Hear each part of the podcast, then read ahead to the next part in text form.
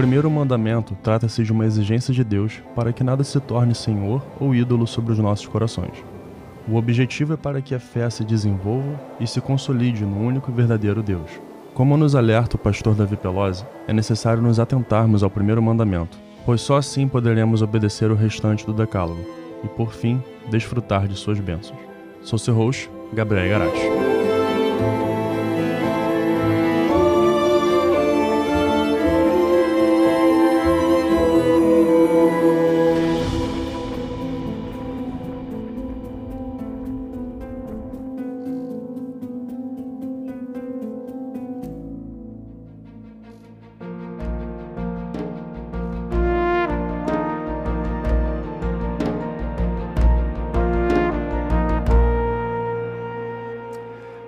Continuidade ao nosso estudo sobre os Dez Mandamentos. Vamos entrar agora propriamente no primeiro mandamento. No último estudo, a gente viu o impacto do prólogo dos Dez Mandamentos, da introdução dos Dez Mandamentos, versos 1 e 2, né? o impacto desses versos 1 e 2 sobre o Decálogo. Né? E consideramos a partir dali essa apresentação que Deus faz de si mesmo e o fato de que é o próprio Deus quem está falando. Verso 1, versos 1 e 2 dizem o seguinte e Deus falou todas estas palavras: Eu sou Yahvé, o Senhor teu Deus, que te fez sair da terra do Egito, da casa da servidão. É, esse prólogo, essa introdução é super importante para a compreensão dos Dez Mandamentos.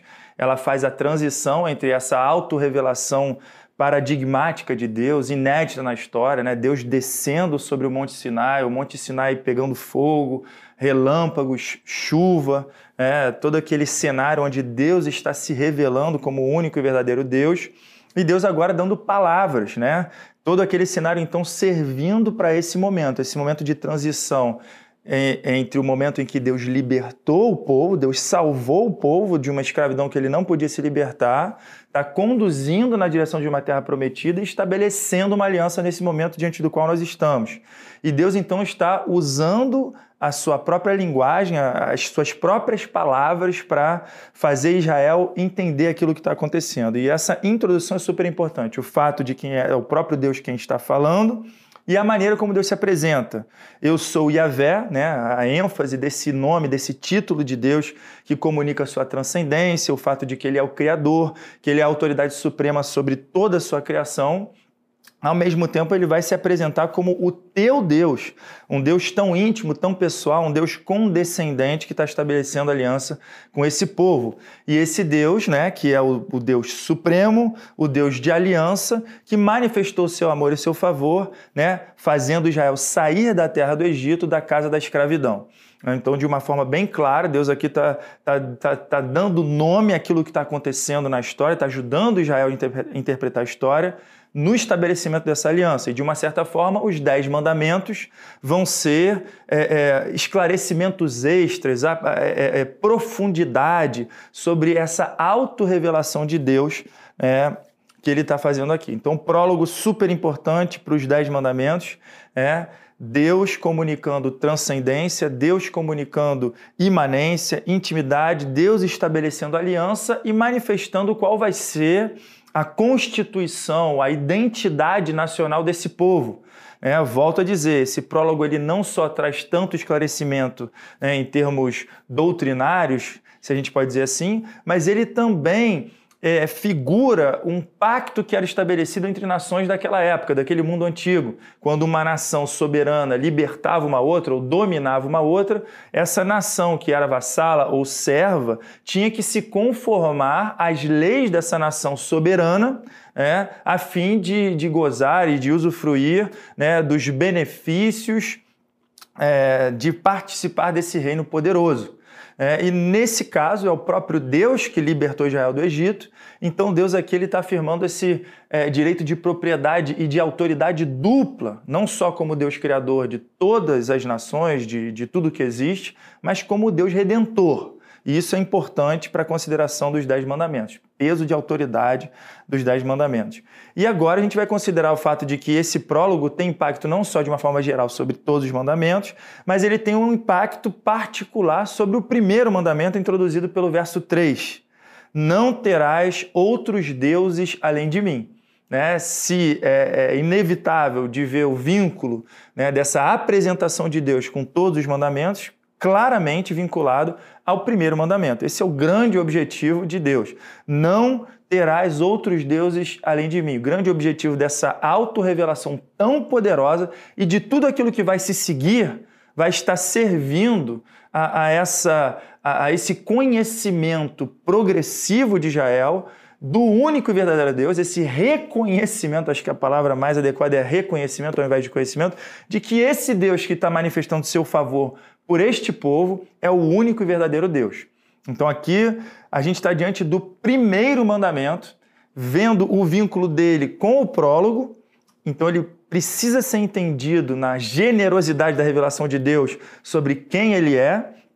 E muito interessante perceber que esse mandamento é o primeiro por razões muito claras e, explícitas. Porque o primeiro de todos os mandamentos é precisamente este: não terás outros deuses diante de mim, ou seja, adorarás exclusivamente ao único e verdadeiro Deus. É, por que, que esse é o primeiro? É, essa vai ser a primeira pergunta que a gente vai responder. Esse mandamento ele é o primeiro porque ele é fundamental e todo inclusivo e ele dá sentido a todos os outros. Ele é a expressão da vontade autoritativa de Deus, mas ele também é a expressão da vontade perfeita de Deus. É muito interessante a contemplação desse Deus que se revela na Bíblia como sendo um Deus que não se apresenta como um tirano, aquele que vai exigir obediência cega aos seus mandamentos. É muito interessante perceber que Deus comunica que os seus mandamentos são justos, ele tem o direito de exigi-los, mas eles são é, mandamentos benéficos e dignos. Né? Eles são belos de serem contemplados, e principalmente esse primeiro mandamento. Então, quando Deus é, exige adoração exclusiva, aquilo que Deus está é, exigindo é aquilo que a nossa alma mais poderia desejar. Ter somente como objeto de contemplação, é, do qual nós esperamos encontrar a suprema satisfação, justamente o único ser que é capaz de nos satisfazer. Então, o que a gente está contemplando aqui no primeiro mandamento é Deus exigindo por direito e Deus exigindo para o nosso próprio bem.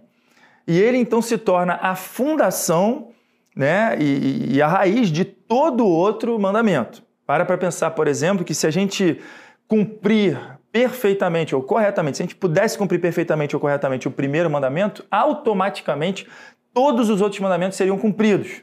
Se eu é, é, dedicar a minha vida a conhecer a Deus né, e pela contemplação de Deus desenvolver admiração por Ele e por essa admiração desejar me conformar a Ele e refletir essa vida de amor a Deus na prática, automaticamente eu vou estar cumprindo todos os mandamentos. Eu vou estar amando as suas criaturas, eu vou estar amando ao Criador e vou estar tentando reproduzir a vida que Deus vive.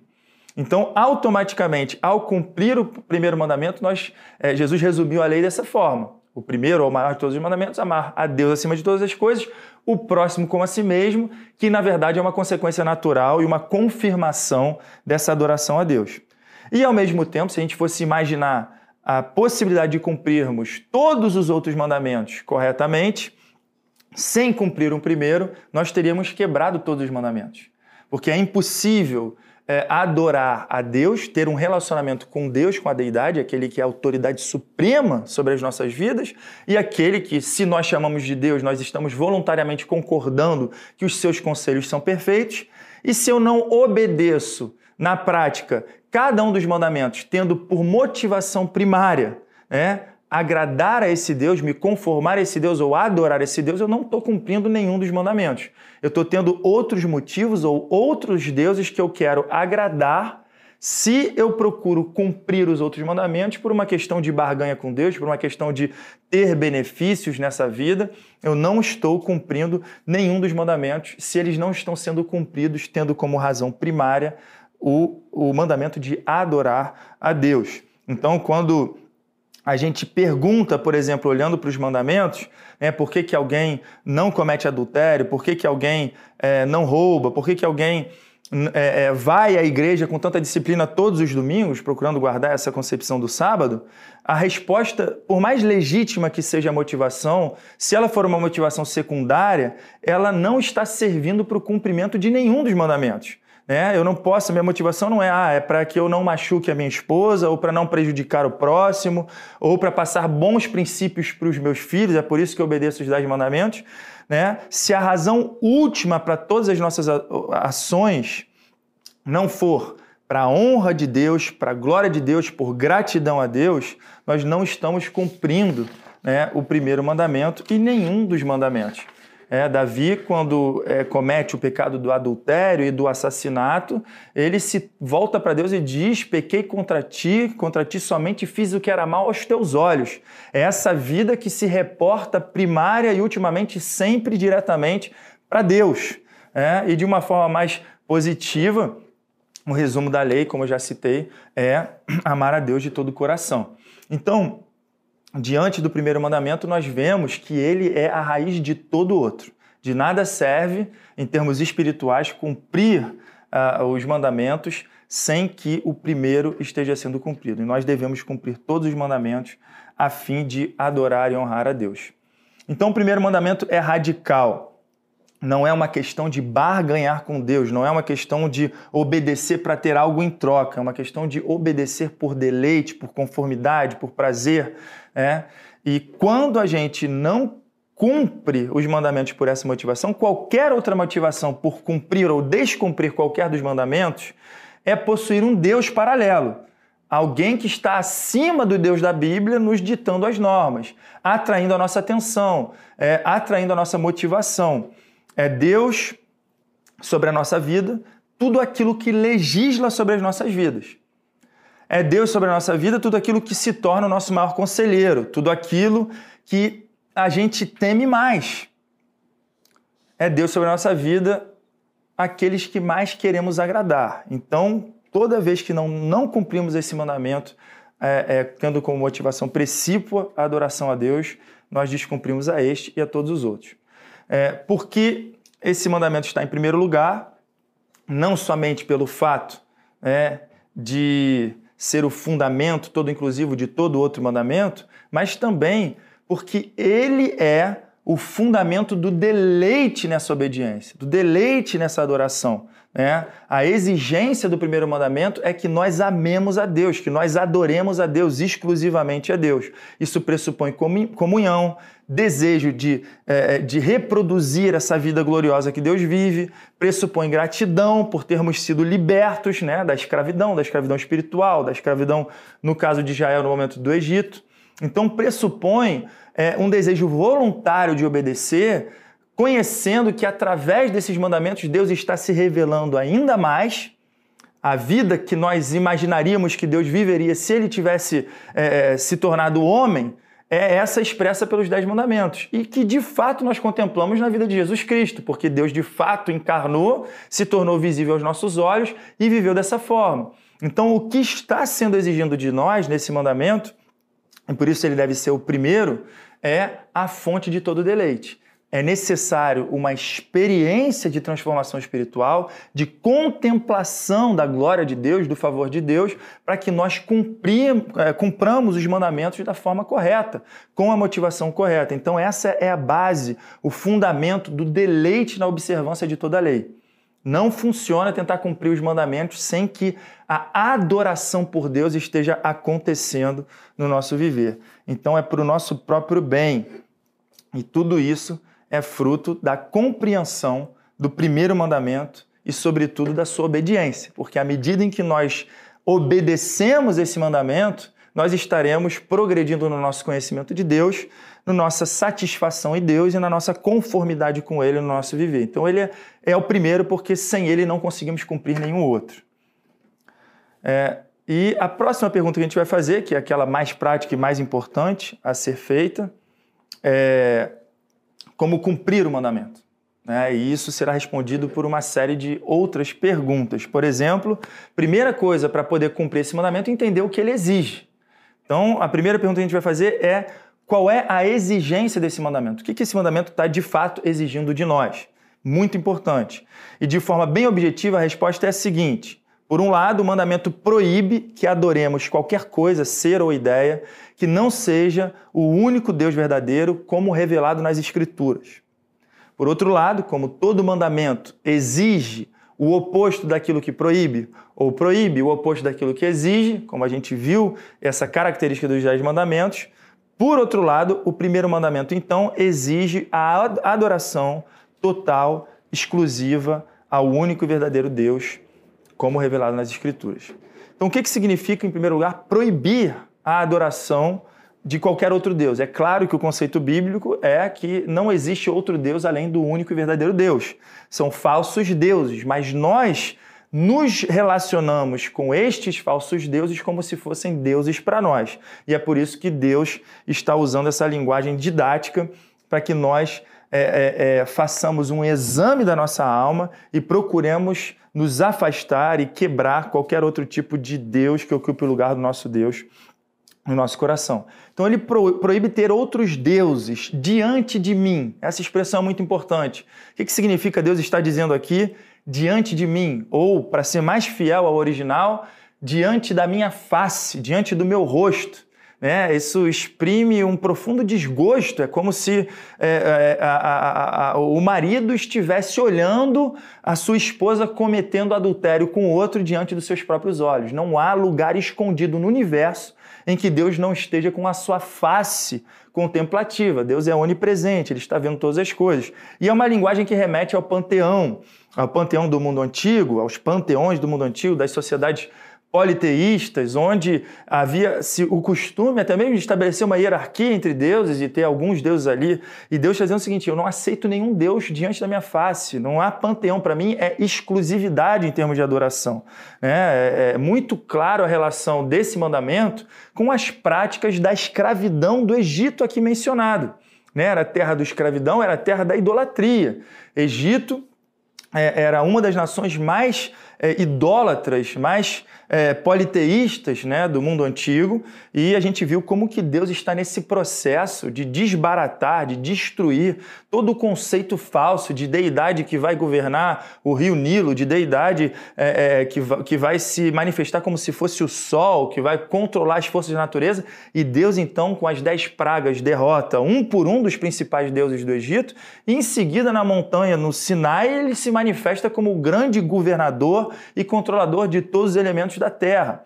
Então aqui a gente percebe com muita clareza que Deus não quer que tenhamos nenhum outro Deus diante dele. E não ter outro Deus diante dele é nunca ter nenhum outro Deus e ponto final, porque ele está em todos os lugares com os seus olhos voltados para nós.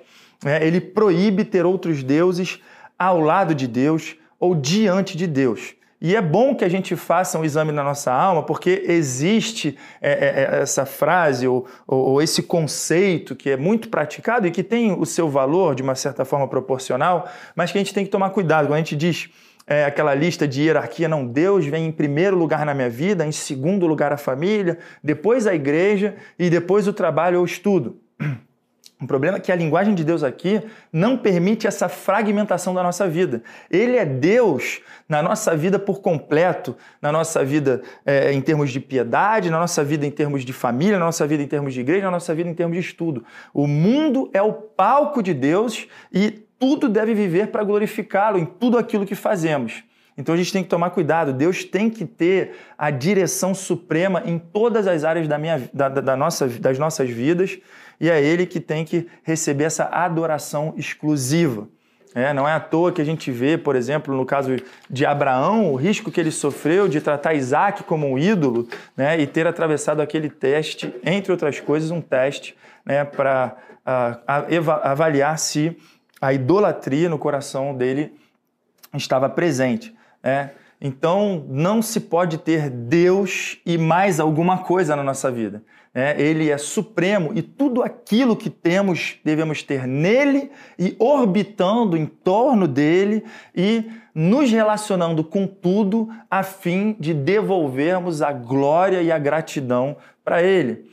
Né? E é muito triste que vejamos nos nossos dias muito cristão que deveria comunicar acima de tudo aquele grande contentamento do apóstolo Paulo que sabia ser é, estar satisfeito com toda e qualquer circunstância, né? e vemos cristãos muito tristonhos, sempre na espera de que algo mais aconteça nas nossas vidas, e normalmente de cunho temporário, de cunho efêmero. Quando a gente olha é, para Deus como nosso bem supremo, como esse que é capaz de satisfazer todas as demandas da nossa alma, nós deveríamos observar com muito mais frequência testemunhos como o do apóstolo Paulo, né? ou de outros cristãos que são, estão satisfeitos em Deus e demonstram essa satisfação em Deus.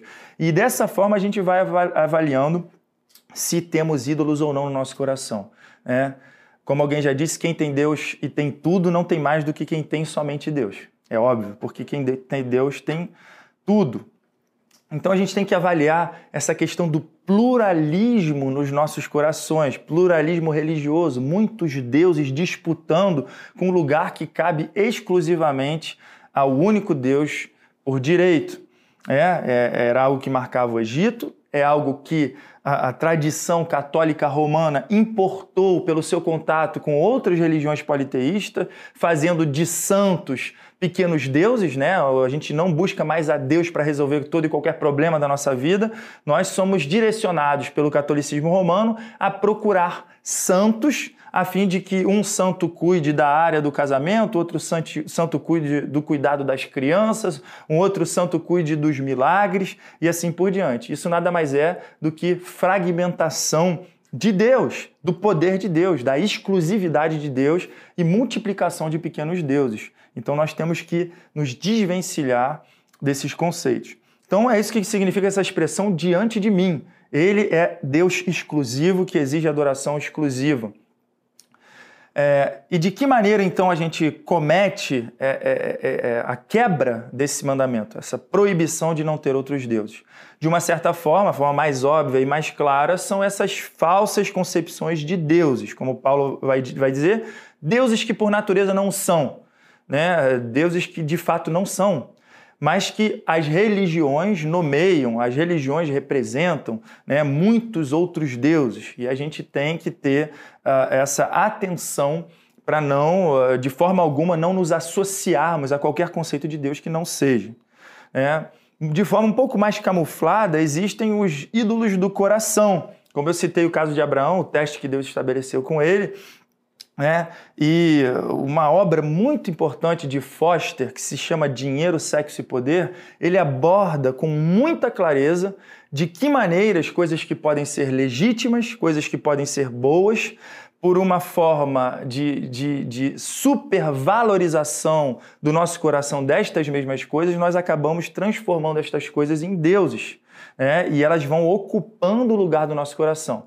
Tudo aquilo que, se a gente imaginar que se perdermos a nossa vida está acabada, tudo aquilo que é, exige a maior dedicação do nosso tempo, dos nossos sacrifícios, dos nossos objetivos de vida, quando eles são efêmeros, tudo aquilo que tem, toma o tempo que deveria ser dado a Deus por direito e para o nosso próprio bem né? e tudo aquilo que promete ter poderes divinos, como o poder, a influência, a visibilidade, tudo aquilo que almejamos ter e conquistar e para o qual consagramos o nosso tempo, a nossa vida e às vezes até temos uma relação como se fosse um templo.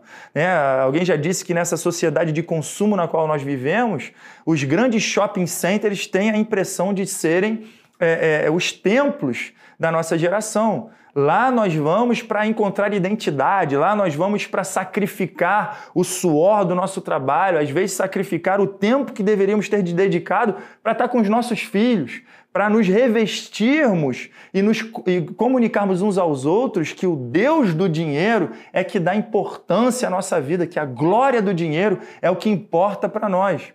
Então, de todas essas formas, nós percebemos como esses elementos, né, dinheiro, sexo, poder, que muitas vezes estão vinculados, acabam ocupando o lugar de Deus na nossa vida, e por isso disse Jesus que ninguém pode servir a dois senhores.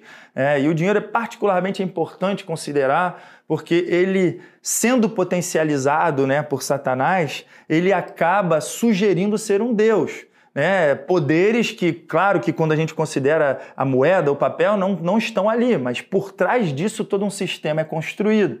Então ele promete é, é, poder, ele promete aceitação, ele promete segurança, é, ele promete estar presente no mundo inteiro. Né? E quando a gente contempla todas essas promessas, percebemos que somente Deus é capaz de bancar de fato tudo isso.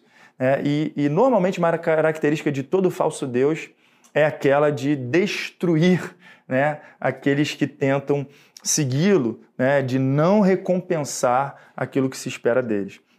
Então, essas frustrações todas serão encontradas nas nossas vidas se não adorarmos exclusivamente o único e verdadeiro Deus. É, e uma outra forma, ainda mais camuflada, né, através da qual nós cometemos o pecado de quebrar o primeiro mandamento, é a falsa concepção do verdadeiro Deus. Isso é um tipo de idolatria que a gente vai entender um pouco melhor no segundo mandamento, mas nos aproximarmos da igreja, como disse Paul Washer certa vez, é, talvez o domingo pela manhã seja o momento onde o universo, o mundo comete mais idolatria.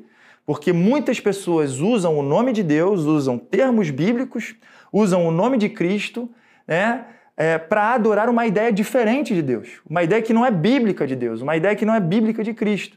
E às vezes a gente ouve isso né, é, é, pela, por, uma, por uma questão de é, superficialidade do conhecimento de Deus, por uma questão é, vaga, né, um emocionalismo, onde repetimos muitas vezes a mesma palavra nos nossos cânticos, na nossa adoração, sem que nós estejamos preenchendo esses termos de forma bíblica. Não, não é suficiente usar termos bíblicos. É necessário que os termos bíblicos sejam definidos biblicamente. E é isso que Deus está fazendo aqui. Deus ele se manifestou numa experiência espiritual que a gente poderia chamar de subjetiva. Muita gente tem experiências espirituais subjetivas, né? mas a gente não tem o direito de interpretar por nós mesmos as nossas próprias ideias daquilo que aconteceu.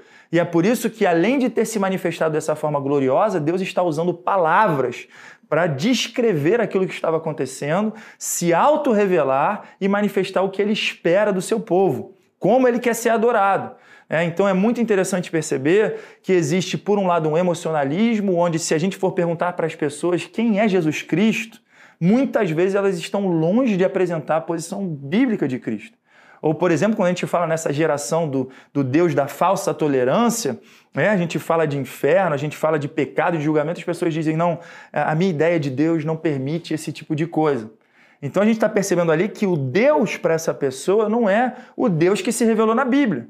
É o Deus que ela carrega na sua própria uh, fábrica de ídolos que ela procurou conceber e só está emprestando de forma ilegítima, né, tomando emprestado de forma ilegítima né, o texto bíblico. Então, dessa forma, com uma ideia vaga de Deus ou com ideias deturpadas de Deus, nós estamos quebrando esse mandamento. Né? Então a gente tem que tomar muito cuidado, porque às vezes, até mesmo dentro da igreja, nós encontramos, é, na esperança de encontrar o verdadeiro Deus, encontramos e percebemos que outros deuses têm ditado os ensinos da nossa igreja. Muito ensino híbrido, muita influência de outros deuses da nossa sociedade, falando mais alto do que a Bíblia.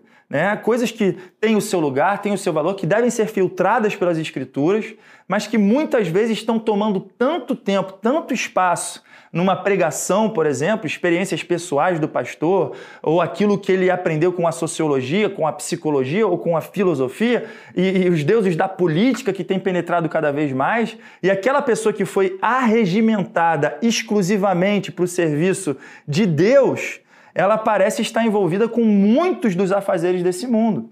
E é claro que a nossa mente tem sede é, e se deleita no conhecimento é, no conhecimento é, que pode possuir várias fontes. Então a gente poderia gastar muito tempo nosso estudando muita coisa, lendo muita coisa. Mas, particularmente como pastor, como ministro, né, é difícil compreender como aqueles que têm um oceano de informação numa Bíblia inspirada, que nos revela principalmente quem Deus é e tudo aquilo que é necessário, segundo palavras de Paulo a Timóteo, ela é suficiente, eficaz, exclusiva. Né? A Bíblia é a palavra inspirada de Deus, útil para ensino, repreensão, correção na justiça, a fim de que o homem de Deus seja perfeito e perfeitamente habilitado a toda boa obra. Não falta nada na Bíblia para que as pessoas sejam salvas e para que as pessoas conheçam a Deus e vivam essa vida para a glória de Deus nos termos que o apóstolo Paulo descreveu.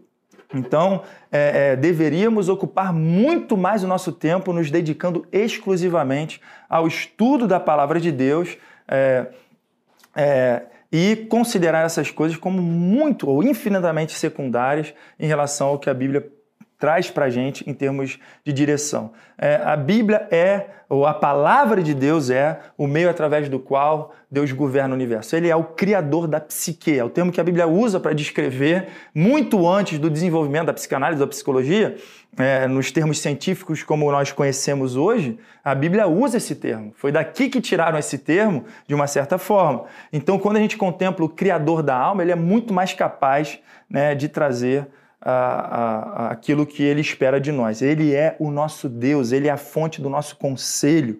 Né? Como diz é, é, é, Spurgeon, eu nunca cheguei nos Salmos tão depressivo que eu não tivesse encontrado um Davi numa depressão maior que a minha. E eu também nunca cheguei no Salmo tão exultante, tão feliz e que eu não tivesse encontrado um Davi mais feliz do que eu. Então ali a gente tem aquilo do qual nós carecemos. É, Deus é o único capaz de bancar aquilo que ele exige de nós. Ele exige aqui adoração exclusiva, suprema, que ele seja o único tratado como Deus, porque ele é o único capaz de preencher o conceito de divindade e ninguém seria capaz de propor um conceito de divindade tão excelente, tão supremo, tão sobrenatural como aquele que a Bíblia nos, nos apresenta, que o próprio Deus apresenta a respeito de si próprio. Então, de fato, Deus é misterioso, Deus é transcendente, Deus é inexaurível, ele nunca vai ser comprimido e colocado dentro da nossa cabeça finita. Mas o fato é que esse mesmo Deus que é transcendente não espera que nós digamos, ah, como Deus é transcendente, que ele não pode ser perscrutado, hum, então vamos continuar nessa vida de mistério, essa adoração que dá valor ao mistério. Pelo contrário, o mistério fica para Deus, o revelado é para nós, e Deus será cada vez mais legitimamente adorado na proporção em que nós o conheçamos de forma legítima. Esse Deus que é, é incompreensível se tornou conhecível e nos comunicou verdades, sobretudo a respeito de si mesmo, através dos seus atos redentivos na história e da forma como ele mesmo interpretou esses atos. É muito importante, então, que a gente contemple o que a Bíblia nos apresenta como fonte de conhecimento de Deus, para que não desenvolvamos ideias erradas de Deus e não estejamos praticando idolatria, mesmo usando o nome do Deus verdadeiro. Então, a maior ocupação do cristão, o seu maior deleite, é o que o Salmo 1 nos apresenta. Nela medita de dia e de noite, na palavra de Deus, na qual Deus se revelou. Então, esse é o principal meio pelo qual Deus governa, a palavra de Deus, pelo qual Deus criou, pelo qual Deus sustenta o universo, pelo qual Deus se revela, pelo qual Deus desenvolve o plano da redenção, pelo qual Deus aplica a redenção através da pregação, né? pelo qual Deus governa a sua igreja, é a palavra de Deus, né? pelo qual ele nos santifica e pelo qual ele nos promete seu retorno e aprenda os sinais da sua vinda.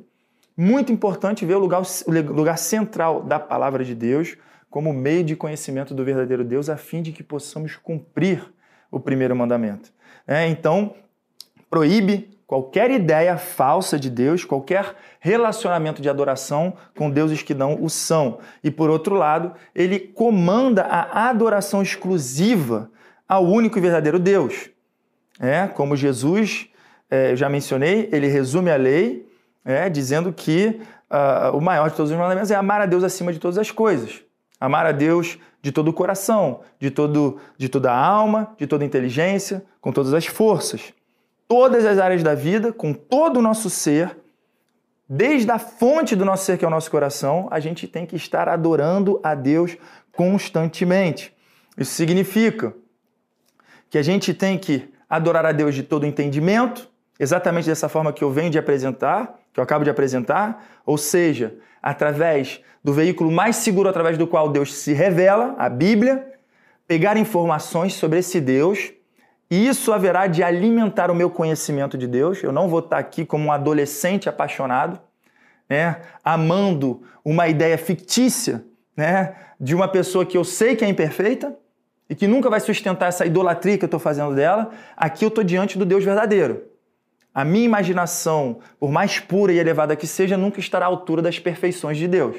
Então o caminho é o contrário. Eu posso é, é, é, lutar para conhecer a Deus, porque cada conhecimento a mais a respeito de Deus haverá de despertar a adoração maior, de todo o entendimento, consagrando a minha mente ao conhecimento de Deus. De toda a minha alma, a sede das afeições, isso significa que eu vou, através desse conhecimento, orar e naturalmente, conhecendo a Deus de fato, isso vai despertar afeições no meu coração, desenvolver afeições legítimas por Deus. Não é afeição pela minha ideia de Deus, não é aquela afeição emocionalista onde eu grito glória a Deus, mas ao mesmo tempo a minha esperança é, é, é, é de, é de receber uma bênção através dele. Não é um Deus que está aqui para financiar minha idolatria, para trazer a resposta daquilo que eu vim buscar. É o Deus que eu digo glória a Deus porque eu estou contemplando e conhecendo a Ele, porque eu estou desenvolvendo um relacionamento com Ele. As afeições afloradas pelo conhecimento de Deus. Essa é a afeição legítima, aquela que é provocada por um conhecimento, pelas razões da nossa afeição. E de toda a sua força, que significa que uma vez que eu contemplei, que eu conheci, contemplei a glória de Deus, que eu me afeiçoei, que eu passei a amar, autenticamente adorar, eu quero agradar, eu quero me conformar e eu vou me esforçar para que a minha vida se pareça cada vez mais com a vida de Deus. Então vou pegar os dez mandamentos agora, não só para entender o que eles revelam de Deus, mas vou colocar em prática, porque na experiência eu vou conhecer ainda mais de Deus. Então é me esforçar para praticar. E isso aqui é o que precisa ser aplicado sobretudo ao primeiro mandamento conhecer a Deus e amá-lo, né? com toda a força, todo o entendimento é, e com todas as minhas afeições. É, e é isso que Deus diz: diante da minha face, é, adorar a Deus em todos os lugares. Então, dessa forma, nós contemplamos aquilo que o primeiro mandamento exige. Ele proíbe que nós tenhamos qualquer outro tipo de concepção de Deus ou adore qualquer outro tipo de concepção de Deus que não seja o único e exclusivo Deus, Deus revelado na Bíblia, e que a gente, por outro lado, adore exclusivamente somente a Ele.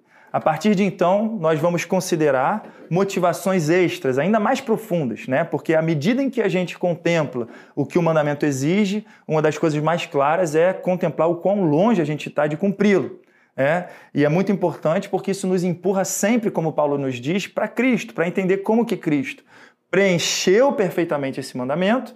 É, ele foi a revelação mais suprema da glória de Deus, o nosso conhecimento mais claro, mais profundo. Aqui, os Dez Mandamentos, a gente aprende muito sobre Deus. Mas Jesus Cristo, sendo o Verbo encarnado, é a expressão mais clara da glória de Deus que nós podemos conhecer. Então, ele preenche esse mandamento mostrando a total amabilidade de Deus e, ao mesmo tempo, ele cumpre esse mandamento no nosso lugar. Ele adora a Deus perfeitamente com todo o seu viver e é morto no nosso lugar para assumir a culpa de nós transgredirmos particularmente esse mesmo mandamento. Porque uma das características do julgamento de Cristo que o levou à cruz foi o ter sido condenado como alguém é, que se tornou um ídolo para si mesmo, que se autoproclamou Deus. Essa foi uma das acusações que ele recebeu. É claro que isso é algo legítimo em Cristo, porque ele é o próprio Deus, mas é interessante perceber como ele é punido no nosso lugar por ter sido acusado de quebrar esse mandamento específico que nós quebramos quando nós fazemos de nós mesmos o, o, nosso próprio Deus e adoramos a nós mesmos. Então é muito importante, nós vamos considerar isso juntos para que a gente entenda que o perdão já foi garantido por Cristo, em Cristo temos motivação extra, então vamos considerar no próximo estudo algumas motivações extras para cumprirmos esse mandamento. Primeira resposta é a compreensão da exigência desse mandamento é necessária para que a gente possa cumpri-lo. E eu vou concluir citando o grande catecismo de Westminster, que resuma, resume qual é a exigência desse mandamento. Os deveres exigidos no primeiro mandamento são o conhecer e reconhecer Deus como o único verdadeiro Deus e nosso Deus, e adorá-lo e glorificá-lo como tal, pensar e meditar nele, lembrar-nos dele, altamente apreciá-lo, honrá-lo, adorá-lo, escolhê-lo, amá-lo, desejá-lo e temê-lo. Crer nele confiando, esperando, deleitando-nos e regozijando-nos nele.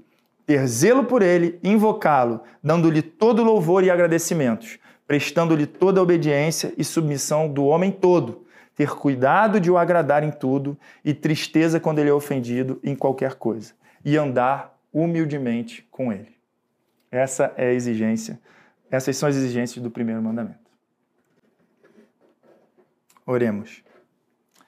Senhor, nós te agradecemos porque no teu favor e na tua graça tu nos livra, Senhor, de grande transgressão ao exigir que não adoremos nenhum outro Deus.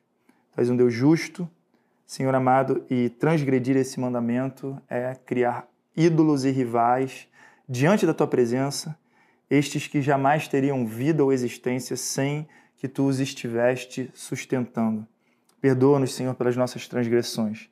Mas nós queremos, Senhor amado, te agradecer porque a exigência desse mandamento também nos protege. Senhor, nos conduzindo à única fonte de satisfação que poderíamos encontrar. Obrigado porque exigir adoração exclusiva não é sinal de capricho teu, é sinal de bondade tua, é sinal de justiça.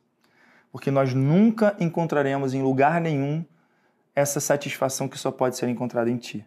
Te agradecemos, Senhor amado, por esse mandamento te agradecemos especialmente por Cristo ter cumprido perfeitamente esse mandamento e te pedimos em nome de Jesus, Senhor amado, que nós, em Cristo, possamos de forma ainda mais progressiva cumprir esse mandamento. Em nome de Jesus. Amém.